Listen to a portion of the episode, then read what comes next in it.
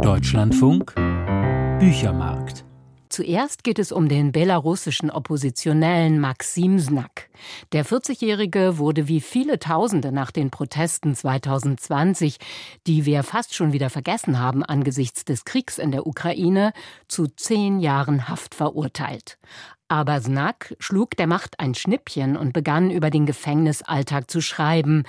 Denn auch wenn man ihm die äußere Freiheit genommen hat, seine innere Freiheit kann ihm niemand rauben und schon gar nicht seine literarische Fantasie.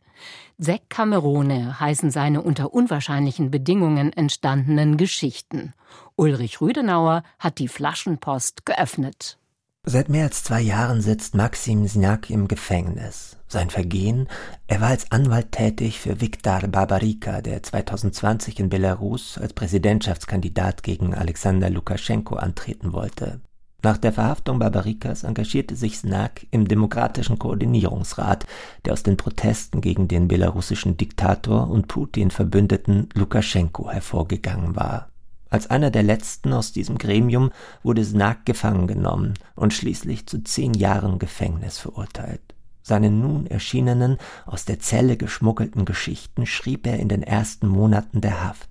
Secca Marone hat Teil an der langen Tradition der Gefängnisliteratur, einem Genre, dessen Entstehung sich der Angst von Machthabern vor ihren Kritikern verdankt, den Unterdrückungsmaßnahmen, die doch nie ganz den Ausdruckswillen der Verurteilten zu unterbinden vermögen.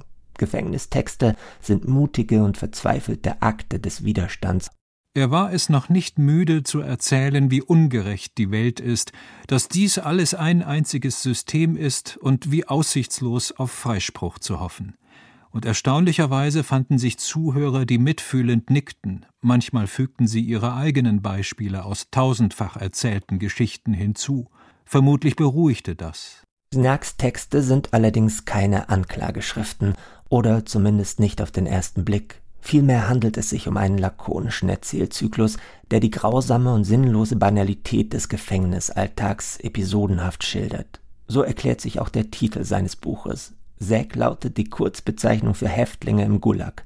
Der Neologismus Sekamarone spielt mit dem Namen von Boccaccios berühmter Novellensammlung. Die absurden Zustände und Szenen im Gefängnis aufzuschreiben, heißt auch, ihnen ihre Macht zu nehmen. Stellen Sie sich vor, Sie sind mit einem Dutzend Unbekannter zusammengepfercht, und jeder hat seine Gewohnheiten. Klingt nicht besonders schlimm, aber 24 Stunden, sieben Tage die Woche. Die Gewohnheiten nehmen jeden verfügbaren Quadratmeter ein. In der Zelle ist deshalb alles Kollektivgut, Geräusche wie Gerüche. Geräusche und Gerüche spielen eine große Rolle in diesen Protokollen, die zuweilen von einer messerscharfen Klarheit sind. Vielleicht nur Juristen, denkt man manchmal, können Ausnahmesituationen so prägnant und ohne Selbstmitleid beschreiben. Ekelgefühle muss er in dieser Zwangslage rasch überwinden.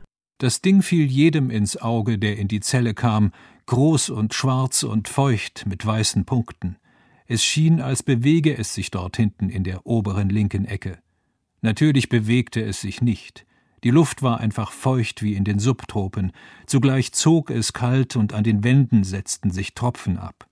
In Wahrheit war es nur ein gewöhnlicher Pilz, nur eben ein sehr schwarzer und sehr großer. Er war vermutlich schon immer dort und wurde als Erbstück weitergegeben, wenn die Belegschaften der U-Häftlinge von Zeit zu Zeit wechselten. In der Zelle gelten eigene Regeln. Man muss sie als Novize lernen wie die Paragraphen des bürgerlichen Gesetzbuches. Das Untersuchungsgefängnis erscheint Znak als Galaxie mit ihren Sternensystemen der verschiedenen Trakte. Jede Zelle ist ein Planet, eine eigene Welt mit eigener Biosphäre. Auch die Dinge haben ihre eigenen Namen. Die Essensdurchreiche etwa wird treffend Schnabel genannt Tritt einer der politischen Gefangenen in den Hungerstreik, wird ihm eindrücklich erklärt, dass an diesem Ort wegen eines einzigen Aufmüpfigen alle zu leiden hätten. Mitbewohner wie Kakerlaken werden zerquetscht, die Hausherren, Mäuse, Ratten, Spinnen hingegen in Ruhe gelassen. Sie sind Zeichenträger und nicht nur Abergläubische halten sich an die tierischen Propheten. Das Fernsehen ist das beliebteste und am stärksten umkämpfte Ablenkungsinstrument. Viel Zeit muss totgeschlagen werden, schauspielerische Fähigkeiten werden entwickelt, die Wächter sollen getäuscht werden, um tagsüber unerlaubterweise in den Schlaf fliehen zu können. Geschlossene Augen, Schnarchen oder das Fehlen eines Buches konnten einen verraten. Daher waren bestimmte Requisiten und Kulissen erforderlich, sowie die Fähigkeit, seine Rolle sogar im Schlaf zu spielen.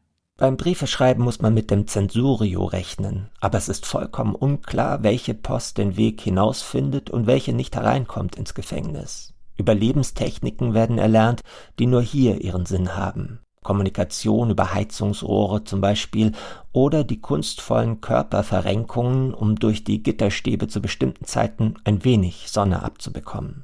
Zuweilen gibt es sogar geradezu poetische Momente. Als es einmal schneit und die Männer zur Ausgangsstunde in den märchenhaften Hof treten, betätigen sie sich als Bildhauer. Aus dem Schnee formen sie nach ihren Erinnerungen eine Frau, nennen sie Mascha. Aus Ziegelsteinchen pappen sie dieser Mascha ein Herz an, umarmen und umtanzen sie wie Pubertierende. Sie sollte mit ihrem Lächeln die empfangen, die als nächstes auf den Hof kamen. Der letzte in ihrer Reihe hat ihnen niemals erzählt, dass der Begleitsoldat noch einmal auf den Hof ging und von dort ein Geräusch wie ein Fußtritt in den Bauch zu hören war.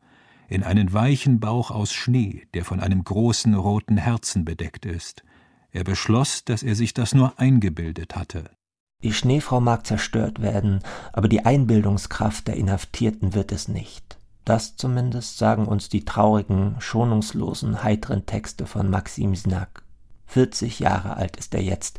Wenn seine Haftzeit vorbei ist, wird er 50 sein. Es sei denn, das System, dem er seine Strafe verdankt, stürzt vorher in sich zusammen und mit ihm die Gefängnismauern sagt Ulrich Rüdenauer über Maxim Snack, Sekamerone, Geschichten aus dem Gefängnis, aus dem Russischen von Henriette Reisner und Volker Weichsel, erschien bei Surkamp 242 Seiten für 20 Euro.